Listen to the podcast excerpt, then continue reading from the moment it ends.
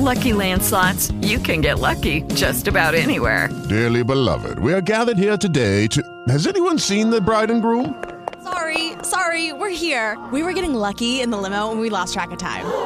No, Lucky Land Casino, with cash prizes that add up quicker than a guest registry. In that case, I pronounce you lucky. Play for free at LuckyLandSlots.com. Daily bonuses are waiting. No purchase necessary. Void where prohibited by law. 18 plus. Terms and conditions apply. See website for details. Bienvenidos a Esto también es política, el podcast donde nos gusta recibir las cuestiones de los oyentes para intentar responderlas y que nadie se quede con esas dudillas dentro. Mi nombre es Mario Girón. Y el mío, Miguel Rodríguez, y hoy vamos a tratar de dar respuesta a una serie de preguntas que nos han hecho llegar algunos oyentes y amigos. Acompáñanos, que empezamos.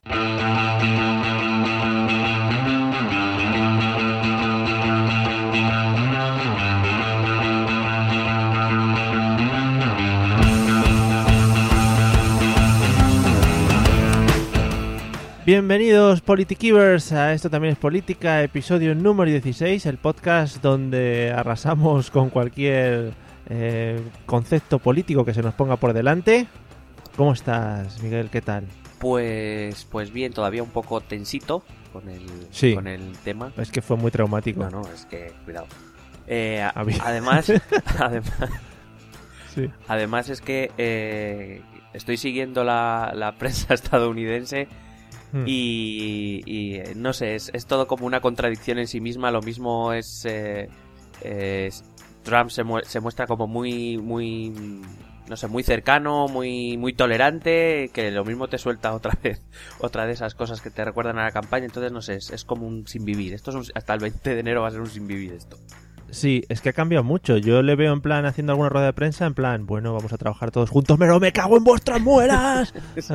Va a ser en plan así, Sí, sí. muy todo muy muy heavy. Sí, además están, están ya haciendo las quinielas para ver quién va a formar parte de su gabinete. Hay algún, Mm. algunos personajes que aparecen por ahí en las quinielas que madre mía. Otros que, bueno, Joder. dice, bueno, podría ser aceptable. cosas- no sé, esto es todo muy, muy tenso todo. Ojalá meta algún rollo así Gordon Ramsay o alguno de la tele o algo así. Me encantaría de secretario de Estado Gordon Ramsay diciendo, pero así no se tiran las bombas, joder. Claro, claro, estaría buenísimo, madre mía. Sería el paso a que Chicote fuese presidente del gobierno aquí en España. Bueno, yo te voy diciendo que, visto lo que estamos viendo, pues tampoco sería tan malo, ¿eh? No hay problema. Diciendo, diciéndole, tú imagínate diciéndole a Trump, ¿y tú haces esto? Flipo pepinillos. Sí, sí. A ver, esto aquí, la Mari, la cochina. Madre mía. Bueno, Bueno, bien. vamos, vamos a lo que vamos hoy. Sí. Eh, ¿Quieres que nos sorprendamos porque llevamos ya 16 episodios o ya no hace Eh, falta? sí, venga, sorpréndete un poco. Sí. Joder, 16 episodios ya, ¿eh? ¿Quién no lo iba a decir? Mira, Buah. mira ya. Buah, venga. Bueno, pues hoy vamos a responder a una serie de preguntas que nos han hecho llegar eh, amigos y oyentes con dudas y que yo, que las he estado leyendo bastante en profundidad, unos 10 minutos antes de empezar, eh, también me van a servir para conocer algunos conceptos, porque algunas de las preguntas, eh, bueno, ya luego te lo comentaré, pero ya el solo la propia presentación de la pregunta igual ya me la tienes que explicar, Ah, bueno, ¿vale? vale. Sí, sí, va a ser muy espectacular. Venga, vamos, vamos con la primera. La primera pregunta, eh, no sé si lo pronuncio bien, pero es Michelle Martín. Eh, Michelle Sí, Martín, ¿no? sí. Eso parece, Vale. vamos. Claro, iba a decir Michelle, pero eso queda un poco ya. Ya está. Michelle, Chelle Martín. Bueno, nos pregunta, es algo que se, que se ha escuchado bastante estos últimos días, eh, ¿qué es Obamacare y por qué Trump quiere quitarlo? Bueno, lo primero que hay que decir es que Obamacare, ah, aparte de que sí que es verdad que ha sido un elemento clave de la campaña, pero bueno, quizá aquí en Europa ha llegado con menos fuerza porque, claro, teníamos cosas como el muro o, Sí, o, o esa- o que iba la inmigración, etcétera. Obamacare es un caballo de batalla que, que lleva que lleva siendo protagonista en Estados Unidos eh, en los últimos seis años desde que salió eh, la ley Obama promulgó esta ley en 2010. Eh, bueno, para empezar hay que decir que mm, eh, Estados Unidos no tiene un sistema de seguridad social público como el nuestro, que Sí. todo funciona por lo, por lo privado, pero que el gobierno federal y luego dentro de cada estado, dependiendo del estado, te- tienen algunos programas, digamos, de... No son públicos al 100%, es decir, no, no financian al 100% eh, los seguros médicos, pero, digamos, sí que mm, ayudan mínimamente, o hasta 2010 ayudaban mínimamente, eh, algunos sectores de población. ¿no? Entonces, dentro de estos programas, uno de ellos, uno de los más conocidos era Medicare, que era eh, el que ayudaba a ancianos y discapacitados. Digamos que a, a este sector de la población le otorgaba una ayuda, hay que decir que no excesivamente cuantiosa, em, para poder ayudarles a pagar el seguro privado. Sí. Existían otros como Medicaid, que en teoría ayudaba a los que tenían menos ingresos, o tenían eh, programas para funcionarios, programas para veteranos, pero vamos, sectores de población muy localizados. A la inmensa mayoría de la población estadounidense, eh, el que podía se pagaba el seguro y el que no, pues mala suerte. Sí, voy a hacer mi aportación de mierda aquí en este momento del podcast. Eh, Es lo que podemos ver en muchas películas o series cuando hablan del rollo de tengo que pagar el seguro o no tengo seguro para, para pagarlo, etcétera, etcétera. Y una película que a mí me gustó mucho, que es la del niño ese, John Doe creo que se llama la película, muy buena, que el padre no tiene seguro y el niño está a punto de morir y entonces eh, atraca el hospital lo- y secuestra a todo el mundo. Pues ya está. Y hasta aquí mi aportación de mierda. No, no, no, muy Gracias. importante. Hay que, hay que unir la política a la cultura popular. Hombre, ahí está. No, pero sí que es verdad que en algunas series, sobre todo eh, este tipo de series donde el trabajador inmigrante que hace ñapas se cae, se rompe una pierna y no tiene Sí. seguro y a ver qué hacemos y eso. Bueno, pues eso es básicamente Estados Unidos.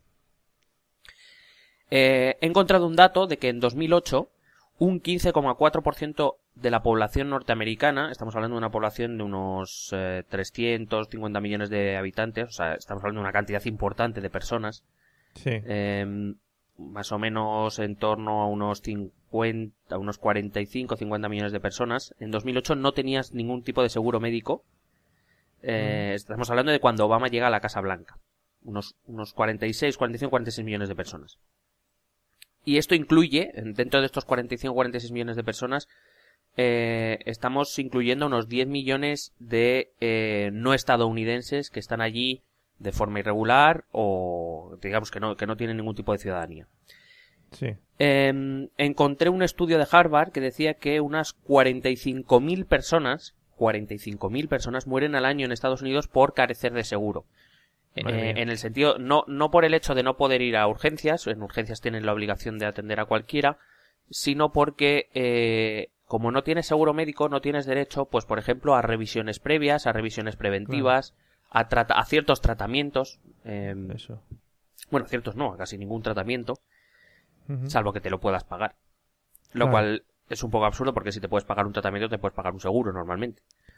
Claro, es que quizá aquí estamos acostumbrados a que tú vas al médico, siguen un tratamiento, luego te dicen, oye, tienes que ir aquí, tienes que ir acá, eh, que otros médicos te sigan, etcétera, etcétera. Pero claro, allí es, si quieres dar el siguiente paso dentro, de- dentro de tu tratamiento, afloja, afloja los dólares. Sí, sí, afloja el bolsillo. Sí, la verdad es que, bueno, de hecho, Obama siempre, una de las cosas, de las pocas cosas que dijo respecto a España durante sus ocho años, una de ellas fue la, eh, alabó el sistema sanitario español, que es verdad que es uno de los más reconocidos en todo el mundo, aunque a veces nosotros no lo apreciemos lo suficiente.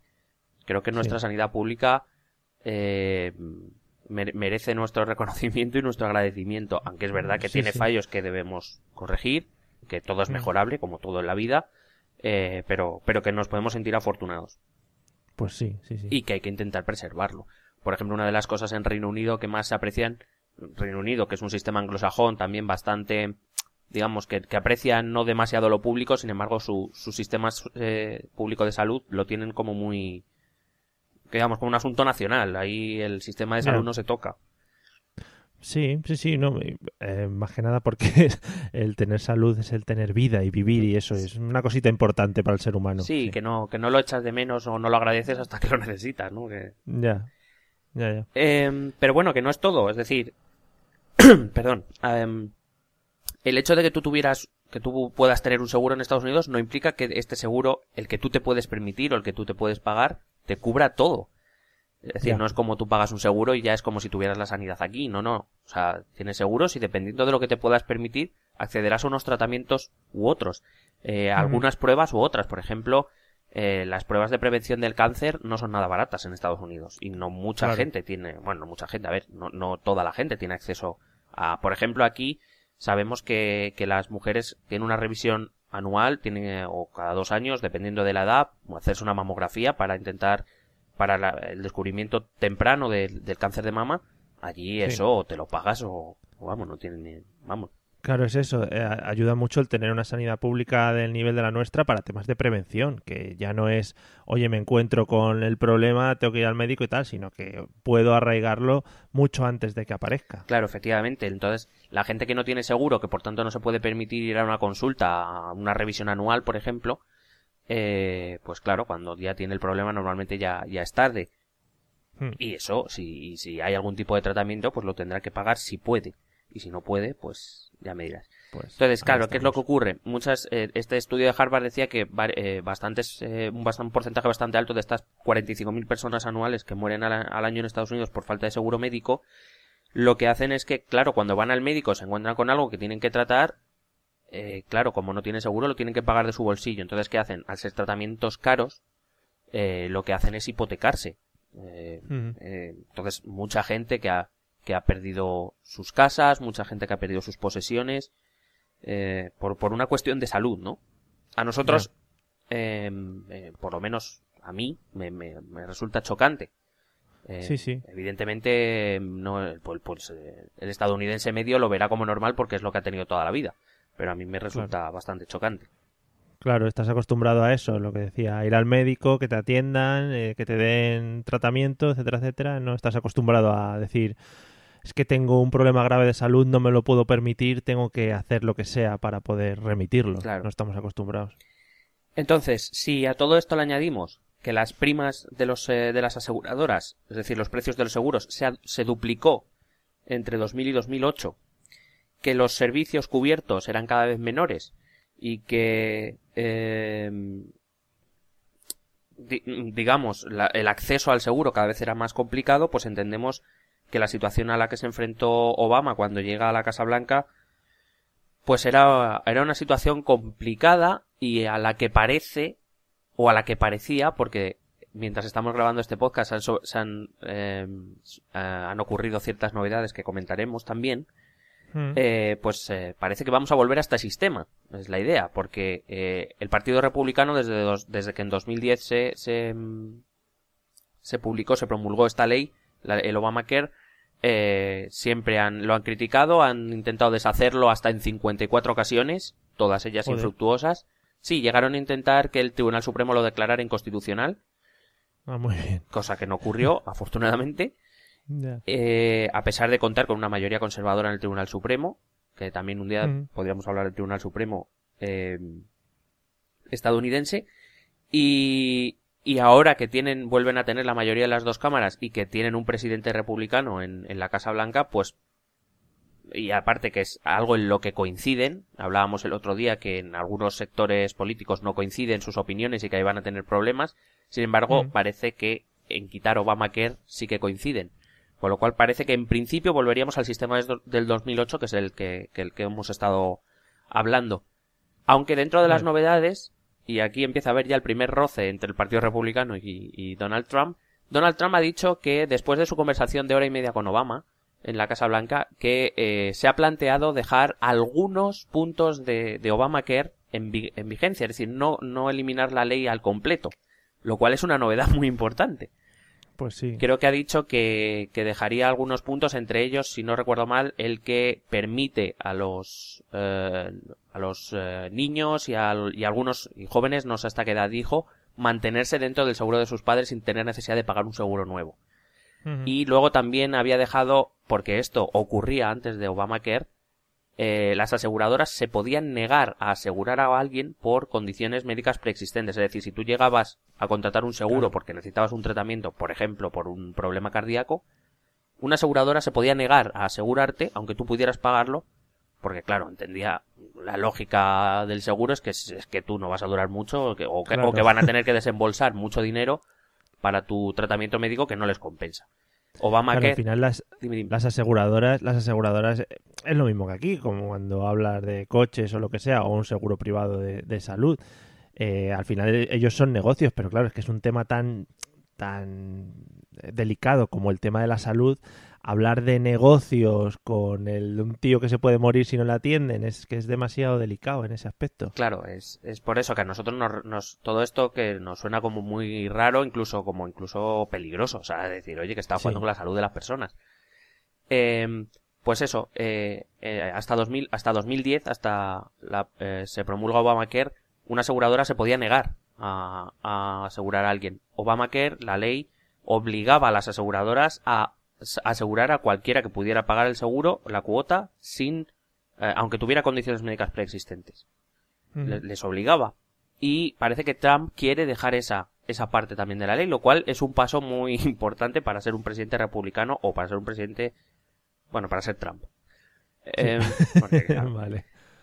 Claro, pero cuando digo que pueden surgir los primeros roces es que en, en la BBC o en la BBC, lo que, que- la, la que prefiráis, eh, Que no tiene nada que ver con el Real Madrid, eso también vamos a no, no, no, aclararlo. no, no, no creo yo que a Cristiano Ronaldo le interese mucho ahora mismo lo que esté pasando en el mundo, más allá de su casa. Eh, eh, Paul Ryan, que es el, el que era speaker, el portavoz, o el, el- digamos, una de las figuras más importantes del- de los republicanos, que era el, el, digamos, el portavoz, el presidente de la Cámara de Representantes, eh, ha dicho que es que no es que solo quieran volver a 2008, o sea, antes de Obamacare, sino que además quieren privatizar el sistema todavía más. Entonces, cuidado que aquí puede surgir la primera desavenencia entre... Y todavía no empezó a gobernar Trump, o sea, Ya, o sea, que te hagas una idea. ya, ya. Vamos a tener telita, ¿no? Sí, sí. No, esto pues, va a ser un festival. Qué bien. Eh, claro, entonces, como te digo, es, ese era el gran poder de las aseguradoras. De hecho, mucha gente también me ha preguntado por qué después de la elección de Trump, donde los primeros resultados en Japón o los, en los futuros, etcétera, las bolsas bajaban mucho y de repente al día siguiente Wall Street subió un 1%. Bueno, subió un 1% principalmente no porque no hubiera muchas pérdidas, que las hubo, sino porque hubo cuatro sectores que al ganar Trump pues se dispararon en precio y ayudaron a subir, que fueron eh, la- entre ellas las farmacéuticas, las aseguradoras, los bancos y las constructoras. Muy bien. Claro, estas cuatro subieron mucho porque, claro, si se aplica el programa de infraestructuras enormísimo de Trump, pues las sabes tú, y además solo con constructoras estadounidenses, pues ya me dirás tú, eh, las constructoras estadounidenses suben en bolsa que flipas. Las farmacéuticas, si quieren quitar el Obamacare, pues igual. Las aseguradoras, lo mismo. Y luego los bancos, porque bueno, los bancos suben, cualquiera que les dé dinero les parece bien. Ya. Pero, por ejemplo, eh, empresas eléctricas que especializadas en energías renovables o este tipo de cosas bajaron mucho. Evidentemente, perdieron Claro. una gran cantidad de dinero. claro. Bueno, em, como digo, la, en este sistema, evidentemente, las aseguradoras tienen un poder enorme. Y eso fue otra de las, de las cosas que, que Obamacare intentó, intentó remediar. este sistema, el problema del Obamacare, sobre todo de cara a los republicanos, es que gastaba mucho dinero. Em, el- Ya, lo- lógico, ¿no? Por otra parte. Claro, porque el, el, el programa Obamacare, obviamente, a todos aquellos que no hasta ese momento no podían pagarse un seguro, pues les ayudaba a pagarse un seguro, obligaba a las aseguradoras a pagarlo, con lo cual las aseguradoras pues tenían, entre comillas, excusa para eh, subir todavía más los precios. Em, estamos hablando de que em, en 2007 se gastaban unos 8.000 dólares por habitante en un seguro. O, o sea, 8.000 al, al año, quiero decir. 8.000 Sí, es dólares. Una, es una pasta bastante importante, sí. Claro. Eh, quiero decir, aquí en un sistema español hubo un tiempo, por lo menos aquí en la Comunidad de Madrid, no sé si lo siguen haciendo, donde después, por ejemplo, de una operación te pasaban, la, que no te lo cobraban, pero te pasaban la factura para que Sí. vieras lo que había costado. Que a mí no me parece mal que la gente se informe, que sepan lo que nos cuesta la sanidad, que parece que la sanidad es gratis y no, que la estamos pagando con impuestos. Pero que... mm, Entonces, claro, pues yo que sé, cualquier operación del tipo no muy importante ya te subía a 2.000 euros. Ya. Claro, claro. Que te lo planteas y pagar 8.000 dólares, eh, yo qué sé, con un sueldo medianamente normal, te, te hace un estropicio No, no, en no, el te año. rompe por la mitad, vamos, o cobras unos 20.000, 25.000 o estás fastidiado. Claro, claro. Eh, bueno, y como digo, el, el Congreso, eh, bueno, la Cámara de Representantes predijo que llegaría hasta el 25% en 2025 ese gasto si no se hacía algo. Eh, Te estoy diciendo que los republicanos llevan mucho tiempo intentando quitar Obamacare y se, se escudan en eso, en, en el creciente gasto que supone al- a los presupuestos federales. Digo, Obamacare, pues eso, obligaba a la inmensa mayoría de la población a tener un seguro. Eh, De hecho, el que no tuviera un seguro podría recibir incluso una multa fiscal, pero aumentaba subsidios a quienes los necesitasen para pagarlo, prohibía negar la cobertura por condiciones preexistentes, aumentaba el mínimo de tratamientos o de cobertura que, que tenía el seguro, Es decir, allí había los más baratos, los seguros más baratos te cubrían, pues yo qué sé, eh, las heridas, o sea, un, corte en un dedo, ¿sabes? No- El betadine. Claro, y el algodón. Eh, y em, eso. Y también exigía que, que si las aseguradoras subían los precios debía ser de una manera razonada y que si no, esa subida quedaría anulada por el gobierno federal. Antes la gente sin seguro lo único que podía hacer era ir a urgencias. No Mm. podía ir al médico si no tenía, si no tenía seguro, no podía Claro, ir a revisión. esa, te- esa atención primaria que te dicen lo que tienen y luego te dirán, oye, pues mira, tienes que ir a este tío que ya es el que te va a cobrar la Claro. guita. Ahí, bueno, pues eh, te atienden más o menos, te, te, te sueldan Tirita, y te- sí. y te, Eso es como cuando pones la rueda de repuesto del coche y dicen, no, tienes 80 kilómetros. Claro. Si te pasas... Pues sí, algo de eso. Lo que pasa es que, claro, si luego no puedes ir a un médico ni pagarte el tratamiento, pues ya, pues ya me dirás. Claro. Entonces la pregunta, y ahora ya llegamos, bueno, hemos explicado más o menos qué es Obamacare, y ahora la segunda parte de la pregunta, ¿por qué Trump quiere quitarlo? Aunque hoy nos hemos enterado de que no quiere quitarlo todo, pero bueno, ¿por qué, eh, o el Partido Republicano quiere quitarlo? Bueno, eh, Obamacare también obligaba a una financiación parcial por parte de las empresas a, a los trabajadores. Entonces, eh, Trump criticaba mucho esto porque, bueno, si te acuerdas, una de sus medidas era los ricos tienen que pagar impuestos, pero no tantos como Sí. para evitarles crear empleo, ser competitivos, etcétera. Bueno, pues esto es lo mismo, ¿no? Todo lo que suba sus gastos, el gasto de una empresa, dificulta su, su, compet- su competencia. Y entonces, eh, eh, todo en, en Trump y los republicanos entienden que toda financiación que tenga que ser obligatoria por parte del, del empresario hace que se contrate menos, que haya menos empleo, que se incrementen los costes y que por tanto el precio final no sea competitivo, eh, que es lo que, lo que parece que quieren los republicanos. Eh, y también quieren que los precios de los seguros bajen. Ellos entienden que si los precios de los, digamos, se enfocan al- a, la, a la competitividad eh, económica, en el sentido de que dicen que si es libre competencia, sin, sin obligación de que los, las aseguradoras, eh, digamos, los precios han subido porque las aseguradoras se han visto obligadas porque, por, por parte Claro. del Estado. Sin intervención del Estado, la, competi- la competitividad entre ellas bajará los precios y digamos que los, los seguros serán más asequibles. Lo que no entiendo es cómo alguien se puede tragar eso, quiero decir, porque hasta 2010 no había obligatoriedad y, y Claro. los, y, y no, y estamos hablando de que unas 46 millones de personas dentro de Estados Unidos no se podían permitir un seguro. Pero también entiendo que todas estas cosas serán mucho de tradición, ¿no? Es lo que pasa aquí con algunos cambios que se intentan hacer. Es decir, eh, toda la vida hemos estado con esto y ahora es un poco complicado llegar a este hasta este otro punto, aunque quizás sea mejor para todos, pero es complicado porque la gente o los políticos no están acostumbrados. Sí, supongo que, que es una, implementar cambios tan, tan profundos son, son complicados, pero yo me pregunto, o sea, me pregunto no una, una cosa, si te acuerdas también el otro día cuando hablábamos de Trump, eh, te dije que, que según el estudio, eh, su votante medio era una clase media y que en, y que en un cierto porcentaje incluso clase media alta. Es- Es que Sí. es esta gente la que ha visto, también ha visto subidos sus seguros, es decir, ellos se podían pagar su seguro y ahora sus seguros son más caros, porque claro, al, al incluir a la parte de población eh, me- menos favorecida, los, los, eh, las aseguradoras han entendido que tenían que subir precios para poder afrontar el, el, yo no digo que sea así o que no sea así. Yo digo lo que las- la lógica de las que las aseguradoras han puesto o han publicado para, para subir los precios. Entonces, esta gente, el votante medio del Partido Republicano, eh, pues ha visto sus seguros mm, más caros. Y pues no sé si es una medida di- enfocada a ellos, ¿no? Al votante tradicional, al votante de- del medio oeste, que, que se podía pagar su seguro con sus más, más o menos dificultades, pero lo podía pagar y ahora resulta que, que les han subido para poder incluir a la gente que no se lo puede pagar.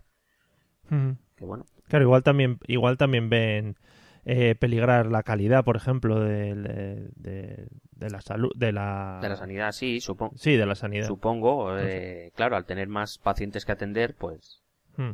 Claro, es que por ejemplo los seguros de Obamacare obligaban a una revisión anual, a incluir una, una, una revisión anual en el seguro, cosa que hasta ahora no, Hmm. no ocurría. Entonces, claro, bueno, supongo que, que sí, también se escudan en que al, digamos, tienen el, o creen que el peligro es que la sanidad se sature. Que digo yo, bueno, no, no Sí. sé. Quiero decir, estamos hablando de 46 millones, sí, pero dentro de un sistema de 350 millones. Ya. Pero bueno, Es una- es complicado porque, claro, nos- para nosotros nos cuesta un poco entenderlo por eso, ¿no? Porque son sistemas completamente opuestos.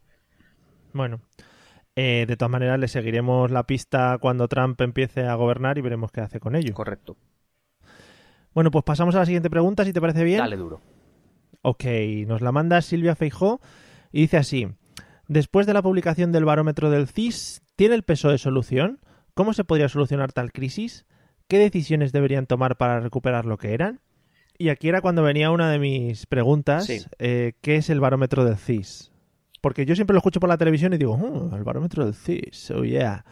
Bueno, a empezar, el, el no CIS son es. las siglas del eh, Centro de Investigaciones Sociológicas. Es Ujú. una es un órgano público que, bueno, digamos, se dedica a mm, preguntar a los ciudadanos, a tomar unas muestras para ver, digamos, ver la evolución de la opinión ciudadana sobre ciertos temas. La más conocida dentro del barómetro del CIS es eh, la intención de voto. Sí. Cada, cada mes o cada mes se publica un barómetro y eh, las preguntas mm, o una parte de la encuesta cambia, pero una siempre suele ser fija que es la intención de voto. Bueno, es cada mes o cada dos meses. Pero bueno, eh, esa es la idea. Eso es el barómetro del CIS, es un, un- una, bueno, se publican los resultados y una, digamos, una explicación sociológica de lo que, de lo que vienen a decir. Y, em, eh, Silvia en este caso se refiere a que en, las en el último barómetro del CIS, en la intención de voto, el Partido Socialista perdía cinco puntos de voto. Ya se colocaba como tercera fuerza política, cuatro con algo de, de Podemos. Y, y la pregunta es, ¿tiene el PSOE solución? Hombre, yo creo que sí que tiene solución, me refiero. Lo que pasa es que ya, y lo, y lo dije en una entrada eh, del blog, eh, lo que pasa es que a lo mejor mm, la solución es que el PSOE no vuelva a ser el PSOE que hemos conocido hasta ahora. Hablábamos en un podcast tú y yo eh, de que el PSOE hasta la llegada de Podemos, hasta la llegada de la crisis y Podemos, eh, el PSOE disponía de todo el centro izquierda para él prácticamente, que su única competencia era Izquierda Unida, que era una competencia minoritaria porque digamos era una izquierda más, más a la izquierda todavía. Entonces, digamos, el PSOE no tenía problema para eso, era bastante vago en muchas de sus cuestiones, para no alejarse del centro, para no escorarse demasiado a la izquierda, etcétera. Mm. El problema es que ahora sí que tiene competencia por la izquierda y el, el PSOE tendrá que decidir si lo que quiere es virar hacia el centro o, o, o hacerle la competencia a la izquierda. Ahora tiene competencia por los dos lados, por Podemos a la izquierda y por con Ciudadanos en el centro, y, y eso es lo que tendrá que, que decidir el, el Partido Socialista, decidir eh, qué es lo que quiere. Hasta ahora el Partido Socialista ha sido, te vuelvo a repetir, muy vago en sus conclusiones y el proyecto político que tiene que salir del próximo Congreso Federal tiene que ser un proyecto claro, de decir que, qué es lo que quieren. Eh, digamos, lleva- volver a una raíz más socialista o intentar ocupar el centro izquierda. Em, es, es la única manera de solucionar. Crear un proyecto. eh, los, los congresos federales sirven para esto, para, dirig- para ver Mm. más o menos qué línea política se va a seguir en, eh, en los próximos años. El último congreso federal, el cual por cierto estoy echándole un ojo, es, eh, fue en 2013, las resoluciones del Congreso de Sevilla. Eh, y bueno, pues eso, más o menos. De hecho, me hace mucha gracia porque sacan programas electorales de, de 200 páginas, que ya me parecen muchas, ¿eh? Pero bueno. Sí, programas electorales de 2012, pero por ejemplo, lo que es las conclusiones del Congreso, es decir, donde se recogen las líneas en todos los asuntos, es un documento de más de 600 páginas. Y, sin em- ya, pero sin embargo nadie lo conoce, eh, lo cual es como, oye, pues es que realmente si el Partido Socialista, no sé, creo que el, eh, otra de las vías que tiene que solucionar el Partido Socialista es su problema de comunicación. Eh, o sea, es que no se conoce nada del proyecto socialista. Y siempre pongo el mismo ejemplo. El, el- el- que el, el- el ir o encaminarnos hacia una España federal. Pero yo todavía no he escuchado qué modelo federal, que hay muchos modelos federales. No, no sé qué modelo federal quiere el Partido Socialista. O, o en cuestiones de, eh, no sé, de, de sanidad o de empleo. Eh, Son, es todo muy vago. Sin embargo, cuando tú acudes al, al documento federal, al, al documento del Congreso, pues ahí tienen cosas más concretas, más, no sé, con las que podrás estar de acuerdo o no, pero yo qué sé, tienen algo mucho más concreto, más desarrollado y, no sé, mm, es Claro.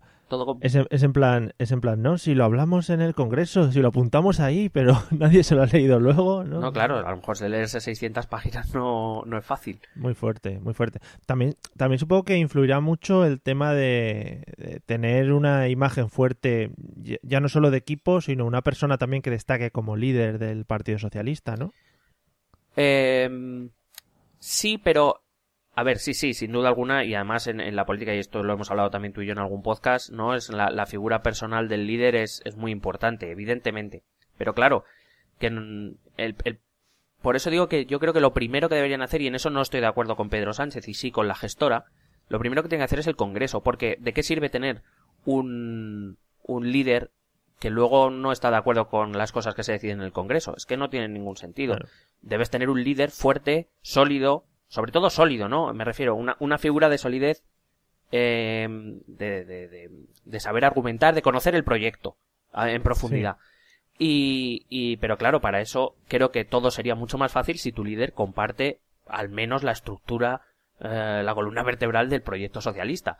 Porque si luego Claro. vais a, van a tener discrepancias en algunos puntos, pues no sé hasta qué punto ese líder puede resultar creíble si lo defiende o hasta que puede ser fiable si en algún momento va a decir cosas que no están recogidas en ese, en esa línea política.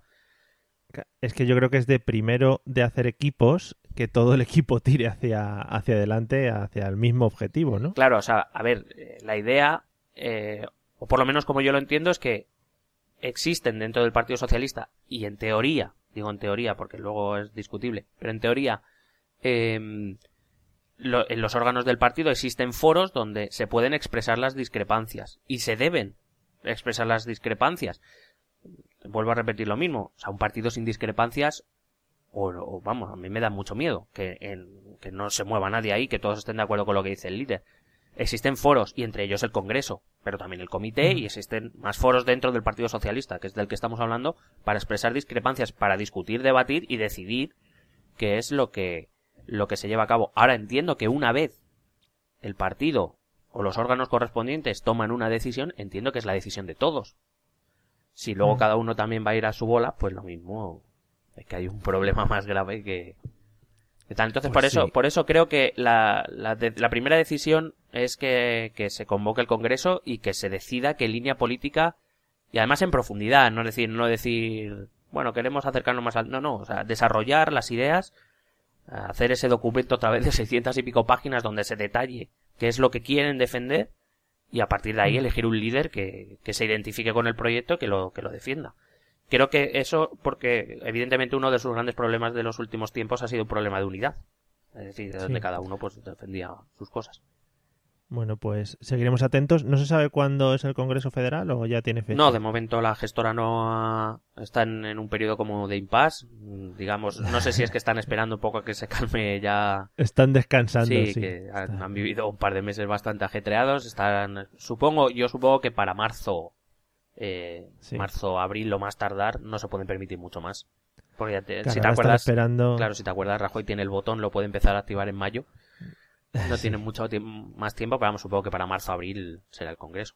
Claro, ahora están, ya digo, esperando ahora el puente de diciembre. Bueno, estas son semanas muy chungas, Navidad, etcétera, Hay que etcétera. comprar regalos con calma.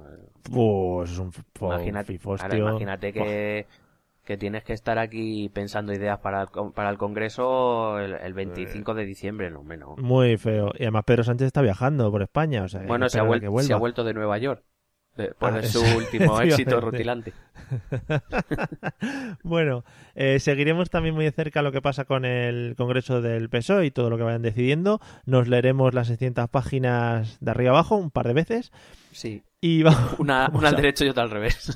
Claro, por si acaso Déjame, tienen algo escondido. déjame rematar esto diciendo que, que yo creo que eso es lo que espera el votante socialista. Probablemente decida la línea que decidan, perderán votantes por alguno de los dos lados. Pero Sí. claro, es que en el, en el sistema de partidos que tenemos actualmente no les queda otra. El problema está en no perder por los dos lados.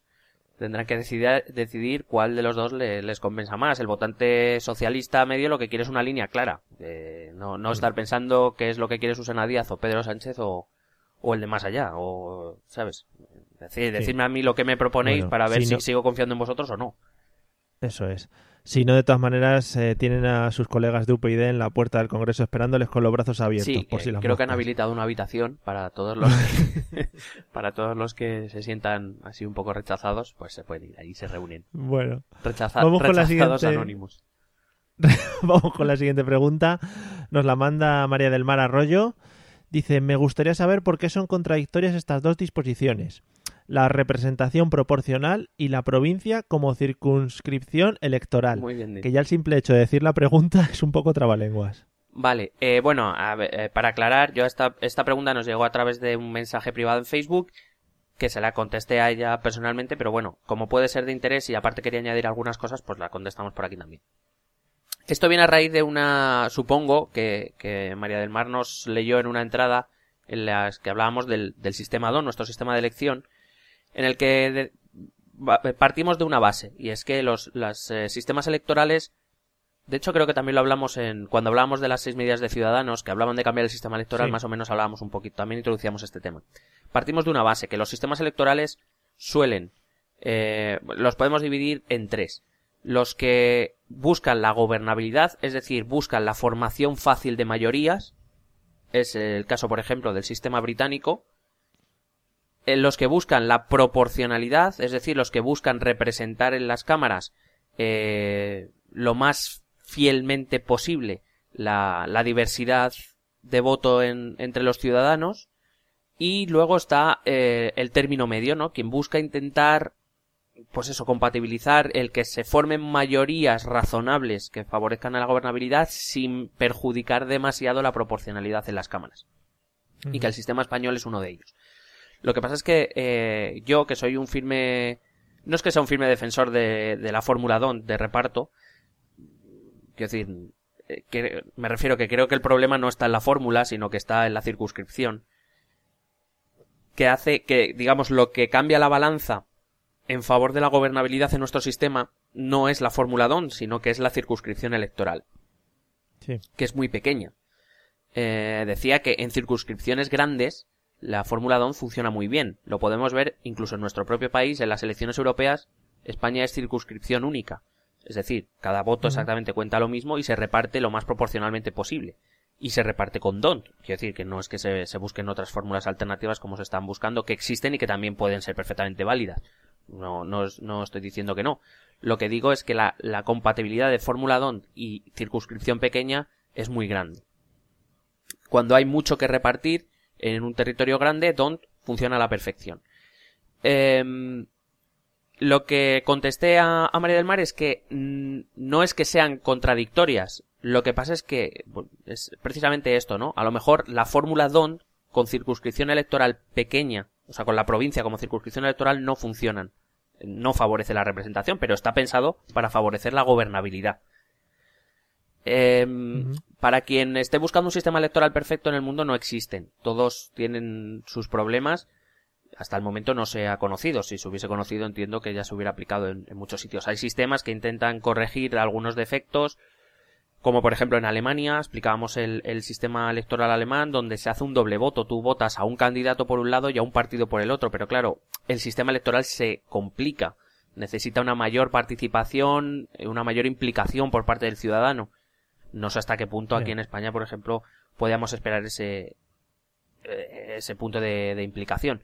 Pero bueno, en cualquier caso, eso, eh, no es que sean contradictorias eh, tener un parlamento proporcional y una provincia como circunscripción electoral, lo que digo es que en nuestro sistema eh, eso no es, no es posible porque en circunscripciones como Soria se reparten dos escaños y a lo mejor concurren cinco partidos y solo dos se van a llevar representación como mucho, que a lo mejor solo se lo lleva uno por, por nuestro sistema de reparto.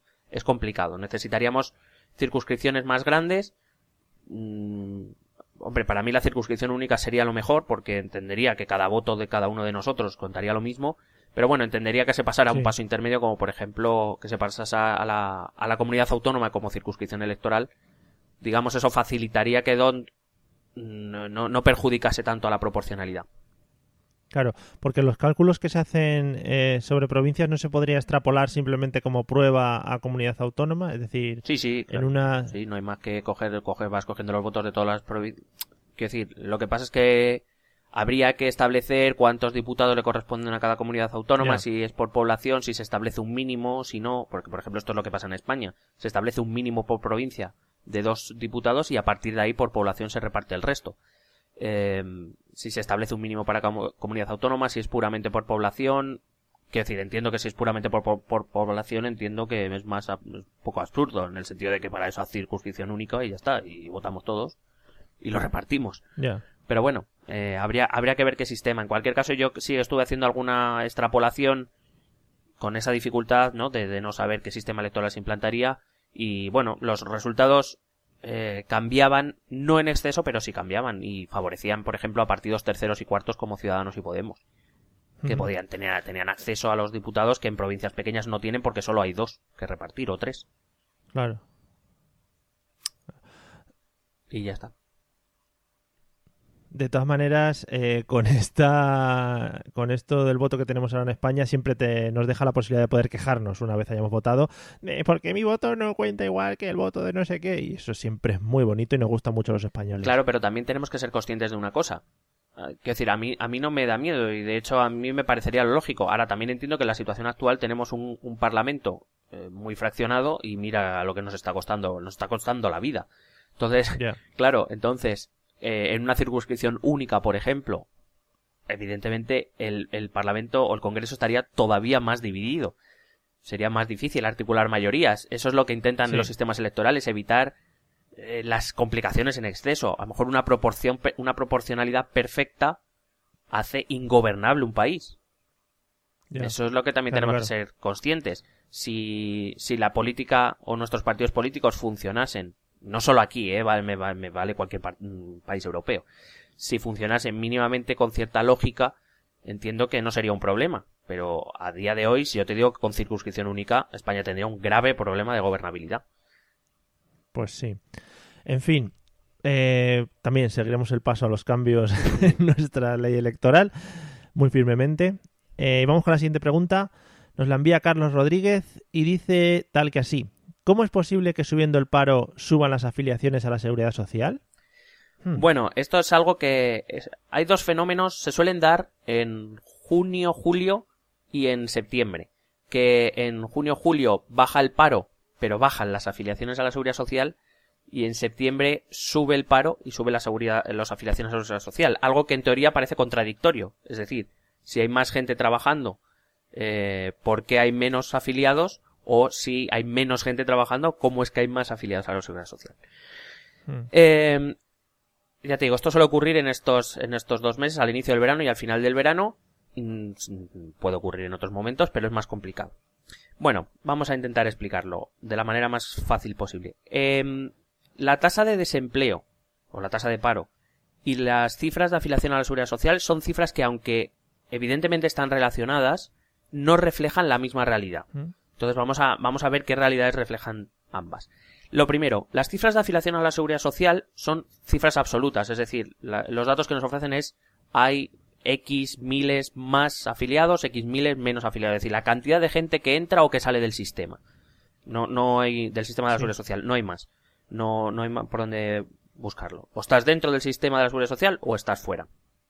Sin embargo, la tasa de desempleo eh, es, una, es una cifra relativa, es decir, es un porcentaje. ¿Por qué se da en un porcentaje? Eh, bueno, este porcentaje lo que nos dice es la, eh, el porcentaje de la población activa eh, que no tiene trabajo. Pero es relativa porque las cifras totales sobre las que se basa eh, varían. Es decir, no son, no son números fijos. En concreto, y como he dicho, se basan en la población activa. Pero es que en realidad eh, existen dos tipos de población. La población activa, que es sobre la que se hace la tasa de desempleo, es la población que está en edad de trabajar y que está trabajando o en busca de, de empleo activo, que se dice. Es decir, aquellos que están apuntados en el INEM Mm. todo aquel que no esté ni trabajando ni apuntado en el INEM no es población activa. Mm. Es lo que se conoce como población inactiva. Muy bien, muy coherente todo. Eh, sí. Entonces, se convierte en población. eh, eh, lo que suele ocurrir en junio-julio es que población que pierde su trabajo o que deja de trabajar porque se le acaba el, el contrato temporal o lo que sea, pasa directamente de ser población activa trabajando a población inactiva. Entonces ya no entra en la tasa de desempleo porque está inactivo. Ya. Eh, por eso te digo que la tasa de desempleo es la cantidad de población activa que no está trabajando, pero sí que está apuntada al INEM. Y esta población inactiva queda fuera. Cuando se nos dice, a tomar, eh, por tomar el último dato, que la tasa de desempleo es del 18,9%, es el porcentaje de apuntados en el INEM respecto a, digamos, sumamos la población que está trabajando más la que está apuntada en el INEM y decimos qué porcentaje es la que está apuntada en el INEM. Eso es la tasa de desempleo. Pero hay mucha gente que no está apuntada en el INEM ni trabajando. Claro. Em, para eso, para saber cuánta población activa existe, tenemos otra encuesta, que es la EPA, la famosa EPA, encuesta de población activa, donde se nos dice del población, de la población total que está en edad de trabajar, cuál está activa y cuál está inactiva. Eso no se refleja en la tasa de paro.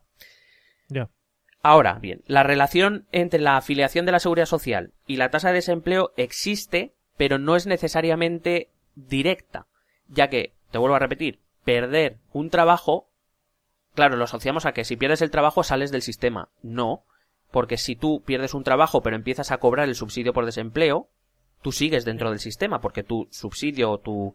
em, vamos, cuando lo que se conoce como cobrar el paro, cuando, el paro. cuando tú cobras el paro sigues dentro del sistema, parte de, de tu paro eh, sigue cotizando a la seguridad social. O sea, tú sigues dentro del Claro. sistema. Perder el trabajo no, no implica automáticamente salir del sistema. Saldrás si cuando tú dejas de cobrar el paro, se te acaba el paro, tú decides no seguir, no renovar la demanda de empleo dentro del INEM, saldrás del, bueno, perdón, eh, aun- cuando se te acaba el paro tú sales del sistema porque ya no cotizas. Pero si Sí. además Sí, sí. dejas de renovar tu demanda de empleo en el INEM, dejarás de formar parte de la tasa de desempleo. Con lo cual vemos que existe relación, sí, porque evidentemente si no tienes trabajo es difícil que puedas mantenerte dentro del sistema de seguridad social, pero que, que- que no es algo automático.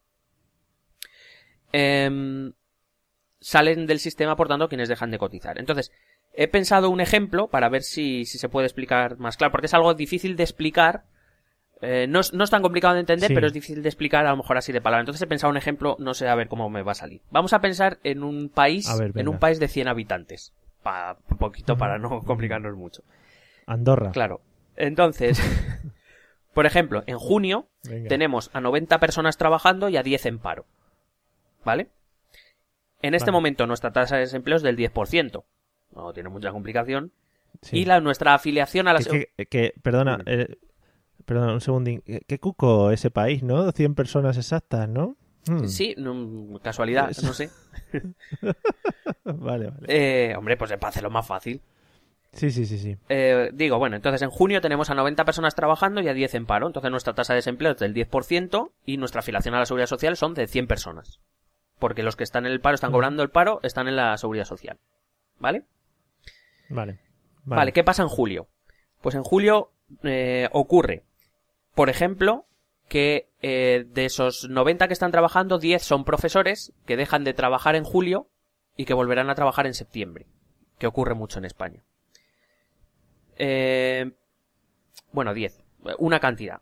Sin embargo, otra cantidad empieza a trabajar porque empieza la época de turismo. ¿Vale? Entonces, vamos a decir que eh, se van 20 profesores al paro y entran 10 personas a trabajar en turismo. Sí. De esos 20 profesores que se van al paro, 10 empiezan a cobrar su paro porque no tienen claro que vayan a volver en septiembre y 10 que están seguros de que van a volver en septiembre deciden no cobrar el paro porque así lo acumulan para cuando realmente lo necesiten. ¿Vale? Entonces lo que tenemos son Sí. 80 personas trabajando, tenemos 10 cobrando el paro y tenemos 10 inactivos que han decidido no Claro. cobrar el paro. No, no apuntarse al INEM porque en septiembre van a volver y prefieren guardar ese paro para cuando verdaderamente lo necesiten. Con lo cual, ¿qué modificaciones ha sucedido en julio? Pues que nuestra tasa de desempleo ha bajado al 9%, porque eh, solo tenemos 10 parados de 90 que existen dentro Sí. de la población activa, y sin embargo la afiliación a la seguridad social también ha bajado. Ahora solo tenemos 90 afiliados a la seguridad social, los 80 trabajando y los 10 que están cobrando el paro, porque hay 10 que han decidido no incluirse en el sistema. ¿Vale? ¿Qué ocurre en septiembre? Que es probablemente por lo que nos pregunte. Pues los profesores vuelven a trabajar en septiembre, pero la gente que estaba trabajando en turismo se va al paro. Entonces tenemos que eh, tenemos trabajando a 70 trabajadores más 10 profesores, los 10 inactivos vuelven a ser población activa. Tenemos 80 trabajadores y 20 en el paro, cobrando el paro. ¿Qué pasa? Nuestra tasa de desempleo ha subido, porque ahora volvemos a tener una población activa de 100 en vez de de 90 y hay 20 en el paro, Sí. con lo cual nuestra tasa de desempleo es del 20%, ha subido.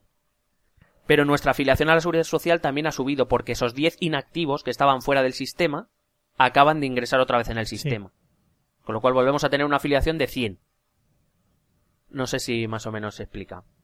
Sí, es decir, eh, se supone que hay épocas durante el año que hay personas como que, que desaparecen, ¿no? Para el juego de, de personas activas e inactivas. Claro, desaparecen del- de, la tasa de desempleo porque no están apuntados, porque solo entran dentro de la tasa de desempleo aquellos que estén apuntados dentro del INEM. Se dice que es aquella población activa que esté en búsqueda de, eh, que esté trabajando o buscando trabajo de forma activa, Sí. que para, eh, para entendernos es estar apuntados en el paro.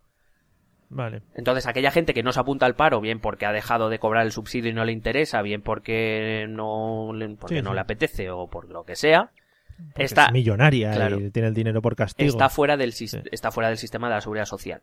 Que suba el paro Claro. no implica que la gente salga automáticamente del sistema porque cobrando el paro se sigue dentro del sistema, pero cuando sube el paro, porque hay más gente que no está trabajando, más población activa que no está trabajando, pero sube la afiliación es porque hay parte de esa población inactiva que pasa a ser otra vez población activa. Hay más gente dentro del sistema. Por eso ocurren las dos Vale. subidas a la vez. Lo que no quiere decir Claro. que en un medio plazo eh, lo normal es que si sube el paro bajen las afiliaciones y, y al contrario. Pero es verdad que en, en dos puntos exactos, que son a, final, a principio del verano y a final del verano, ocurren estas cosas. Claro, es que son épocas muy, muy especialitas para ese tipo de cosas de trabajos y tal. Claro, eh, sobre todo con los contratos temporales, con, con el, el boom del turismo de verano, etcétera, pues claro, el, el trabajo se mueve mucho. Y bueno, hay gente que decide mantenerse dentro del sistema y gente que, que no. Entonces va entrando y saliendo Es del sistema. outsider. Claro, va entrando y saliendo del sistema Sí. dependiendo. Muy bien, eso es muy... Entrando del sistema, es gente muy radical. Eh, eh, ¿Cómo lo ves de tiempo para la siguiente pregunta? ¿Crees que nos dará tiempo o lo dejamos para otro episodio con un poco más de calma? Mm, lo dejamos para otro episodio. Sí, sí. ¿no? Porque queremos eh, darle la importancia que tiene a cada una de vuestras preguntas, Sí. más o menos. Eh, es que pues, sería mucho arriesgar, yo creo, ¿no? Vale, vale, no arriesguemos. No, no queremos jugárnosla, no somos tan jugones. Madre mía, vivimos al margen del sistema. Sí. Bueno, pues eh, lo primero de todo agradecer a la gente que nos ha enviado las preguntas, eh, porque bueno, pues siempre hace ilusión que la gente interactúe con nosotros y sobre todo esperemos que les hayan ayudado a, solucionar las dudas que tenían. A mí me ha ayudado bastante, sobre todo lo de lo de hablar de Andorra en esta última pregunta. Mm, Qué país, Andorra, ¿eh? Y si te parece, les recordamos los medios de contacto por si quieren seguir mandando preguntas, dudas que les vayan surgiendo. eh, nosotros les respondemos en otro episodio especialito. Pues claro, el correo electrónico es esto también es política el Facebook es esto también es política, el Twitter arroba ETE política y en el blog esto también es política.wordpress.com. Bueno, pues yo he decidido que me voy a salir a la calle a hacer unas encuestas ahora. Y ya si eso se las paso luego al CIS para ver qué opinan. Mm, Bueno, pues yo, yo no, ¿vale? vale, tú disfruta, disfruta del fin de semana eh, y yo ya hago el trabajo duro. Eh, joder, si no fuera por ti esto se hundía. Claro, si es que nos vamos a pique. Vale. Bueno amigos, eh, no salgáis mucho del sistema y Es verdad, yo me voy, ¿No yo me voy del sistema. Claro, si salís, sacar un pie y luego lo volvéis a meter y así todo el rato, dentro del sistema, fuera. Eh, y nos vemos en el próximo episodio, ¿vale? Venga, Venga hasta luego.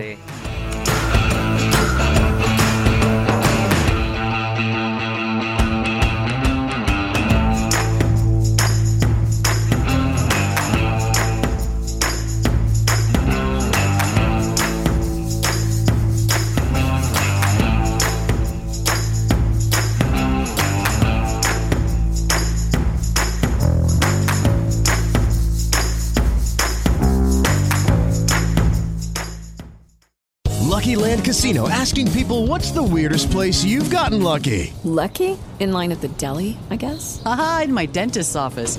More than once, actually. Do I have to say? Yes, you do. In the car before my kids' PTA meeting. Really? Yes. Excuse me, what's the weirdest place you've gotten lucky? I never win and tell. Well, there you have it. You can get lucky anywhere playing at LuckyLandSlots.com. Play for free right now. Are you feeling lucky? No purchase necessary. Void where prohibited by law. 18 plus. Terms and conditions apply. See website for details.